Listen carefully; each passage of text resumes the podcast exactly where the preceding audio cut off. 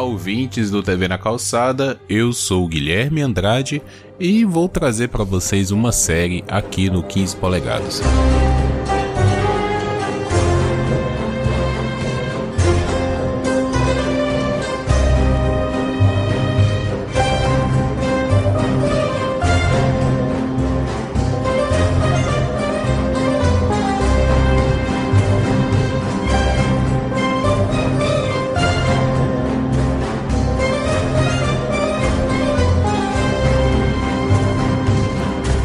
Galera, é, nós temos esse quadro aqui, né? Eu acho que você que já é ouvinte antigo do TV na Calçada sabe que nós temos um spin-off chamado 15 polegadas, onde um membro ou mais de um membro do TV na Calçada vem falar de uma série é, que assistiu e que na, talvez os outros membros da equipe não tenham assistido ou não marcaram, né, de gravar.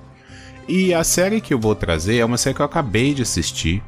É, acabei mesmo, no dia que eu tô gravando, eu vi os três ou dois últimos episódios da série, que é Sherlock.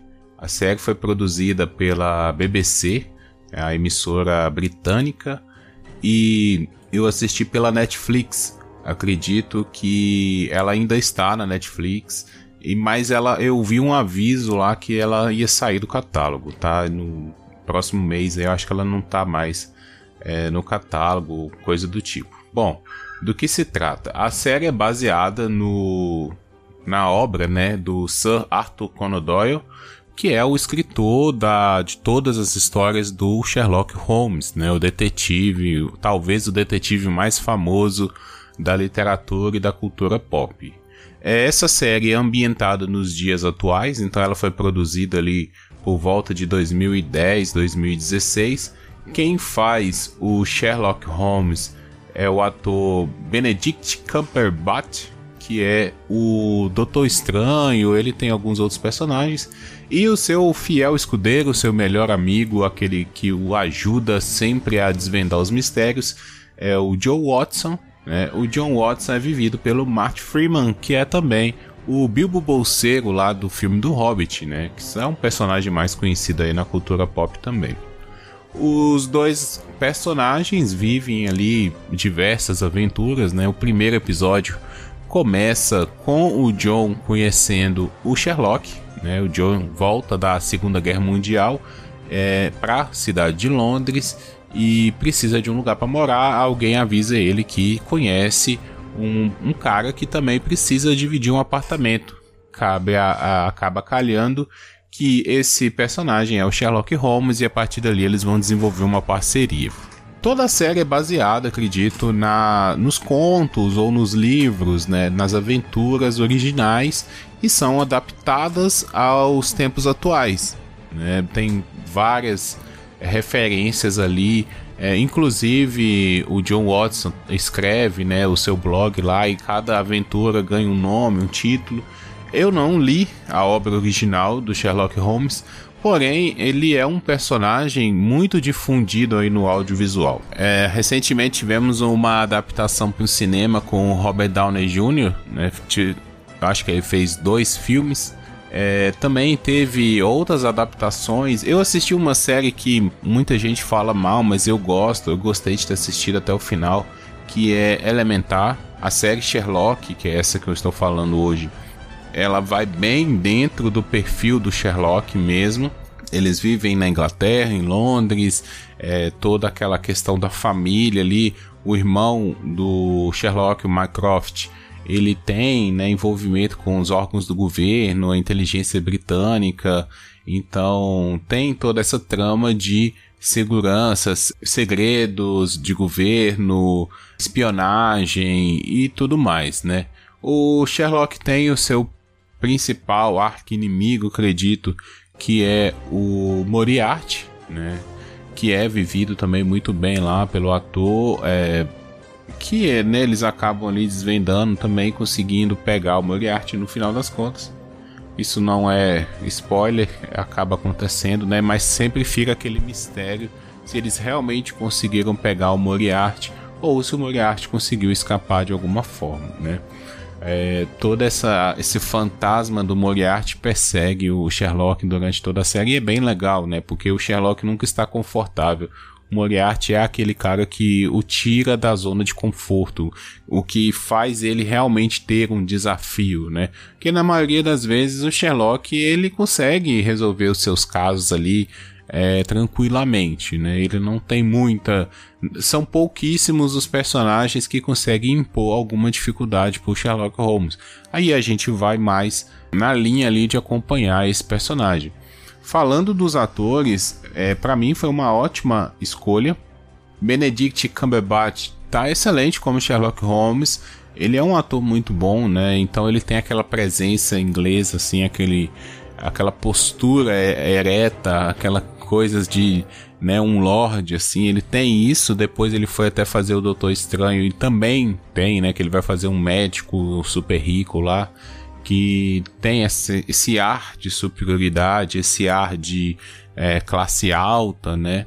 E o Martin Freeman como John Watson também está muito bem. Ele serve mais principalmente no começo da série como nosso guia, né, na história. Ele é é, o nosso, nossos olhos ali, os nossos ouvidos, nós vamos conhecer todo aquele universo através do John Watson.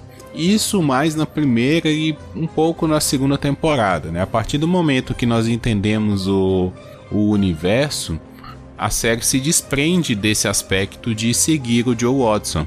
Ela vai mesmo na, na linha ali do Sherlock. Né? Ele, ele, não que ele deixe o Joe Watson de lado, mas ele não se amarra tanto ao Joe Watts, eu digo o roteiro e a, a própria direção.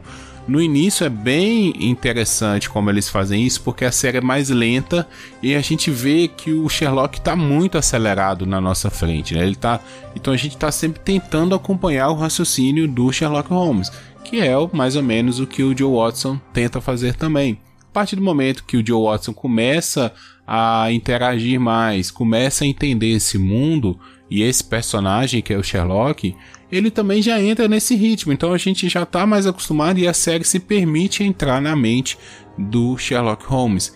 E, e até um motivo que eu acho que eles fizeram isso, e é muito acertado, porque o Joe, ele tem uma questão mais lenta mesmo. E a mente do Sherlock, por ser muito acelerada, ela pede, quando você vai acompanhar diretamente o Sherlock, ela pede uma direção mais acelerada, ela pede cortes rápidos, ela pede muitos efeitos, sabe? Que tem esses episódios também que são legais, mas para um começo de história, se fosse assim, eu acho que muita gente não conseguiria é, acompanhar o ritmo da série. Então a série precisa iniciar lenta para depois acelerar lá na frente. É, são quatro temporadas, cada temporada tem três episódios e na terceira tem um episódio extra. É, esses episódios são bem longos, são de uma hora e meia, então o que faz com que cada episódio seja um filme para TV. Né? Cada episódio é um filme de uma hora e meia, fechadinho em si. Lógico que lá na frente o próximo, o próximo episódio vai puxar alguma coisa lá de trás, mas se você assistir ali, você se sente satisfeito, né? Ele deixa um pequeno gancho pro próximo, mas a história, o enredo principal do episódio é, fechado, né? E aí esse esse ganchinho lá num um ou dois episódios à frente, eles resgatam, né? Então, eu gostei desse formato. Não é uma série que dá para você maratonar, Tá? É muito pesada para maratonar. Pô, uma hora e meia, cada temporada são quatro horas e meia, né? Você ficar quatro horas e meia ali sentado assistindo um conteúdo denso como é, porque querendo ou não, te pega, né? Você raciocinar junto com a série, você tentar descobrir. Eu acho que é um pouco da graça dessas séries de detetive e séries de Sherlock Holmes, é você tentar também desvendar o mistério ao longo da série, né? Ao longo que o Sherlock vai descobrindo as pistas. Então te pe pede muita muito raciocínio, né? Muito é muito pesado você ver cada episódio. Então eu assisti no máximo ali dois episódios seguidos. Pegava um outro depois e ou até um episódio só por, por dia e tava bom, como é um filme, né, também é, a gente não costuma assistir assim, um filme atrás do outro. Então dá uma relaxada depois, ou assistir uma outra coisa e volta no dia seguinte para assistir. Mas a série é, é excelente, assim. Pensando num, num, ponto de vista de notas, assim, para mim é uma série nota 10. Eu não tenho o que tirar nem pôr dessa série. Mesmo os episódios sendo longos, eu não gostando de episódios longos, para mim um episódio de uma hora ele tem que ter muitos motivos, tem que ser uma série muito envolvente para ter uma hora de episódio, né? Se não 45 minutos, 50 no máximo já tá bom. É, mesmo assim, eu entendi o sentido que ah, o conteúdo é muito denso, tem muita coisa para se mostrar e se fosse muito resumido ficaria banal, né? Eu acho que, que é essa a palavra. Então você dá essa uma hora e meia de episódio com, a, tanto a série quanto o espectador consegue construir ali a, o personagem, a trama, consegue entender o enredo, consegue juntar algumas pontas, eles conseguem trabalhar melhor o ambiente, né? Você consegue entender ali o vilão do episódio, né? Então não fica nada jogado. Essa série é super amarrada e para mim é isso, é nota 10, não tenho que tirar nem pôr, eu indico bastante, tá? É uma série que já ali terminou, se eu não me engano, em 2016. Bom, cinco anos, ela está atualíssima. Né? Ela está muito atual, é muito bem feito. É, os britânicos eles têm essa característica. Geralmente quando eles fazem minisséries é muito bem feito, né? Muito, muito bem feito. Ou até mesmo séries assim mais é, compactadas, né? Como foi, por exemplo, a, a, The Crown, que nós vamos falar ainda no, no TV na calçada também tem essa característica de é uma série que demora a ser lançada porque ela é muito bem trabalhada nos detalhes, no figurino, na fotografia, no, no ambiente, no cenário, é tudo muito bem trabalhado, né? Nada é de qualquer forma. E o que dá o, o próprio é, destaque se você for comparar com outras obras do, do Sherlock Holmes, né? Essa série para mim é a melhor obra audiovisual que eu vi de Sherlock Holmes, comparando com o filme, comparando com outras séries. É, para mim, essa é a melhor, assim, sem tirar nem pôr. O episódio especial da terceira temporada, que é o quarto episódio, para mim também é muito legal a forma como eles fizeram, porque ele vai pegar aquela época original, né, da que foi escrito os contos, as histórias do Sherlock Holmes e adaptar os personagens para lá. Só que lá no meio do episódio você vai descobrir que aquilo é um exercício mental do próprio Sherlock que está no presente, né? Então não é algo assim que eles fizeram apenas um fanservice, é um fanservice que serve para a trama principal. Né? Então é bem legal essa a forma como foi feito e mata um pouco também aquela curiosidade de você é, pensar assim, poxa, como seriam esses atores fazendo os personagens na época original, né, na época que a história foi escrita. Serve muito e não é jogada de qualquer forma mais uma vez, né? Eu já disse que eu indico a série, para mim a série é nota 10.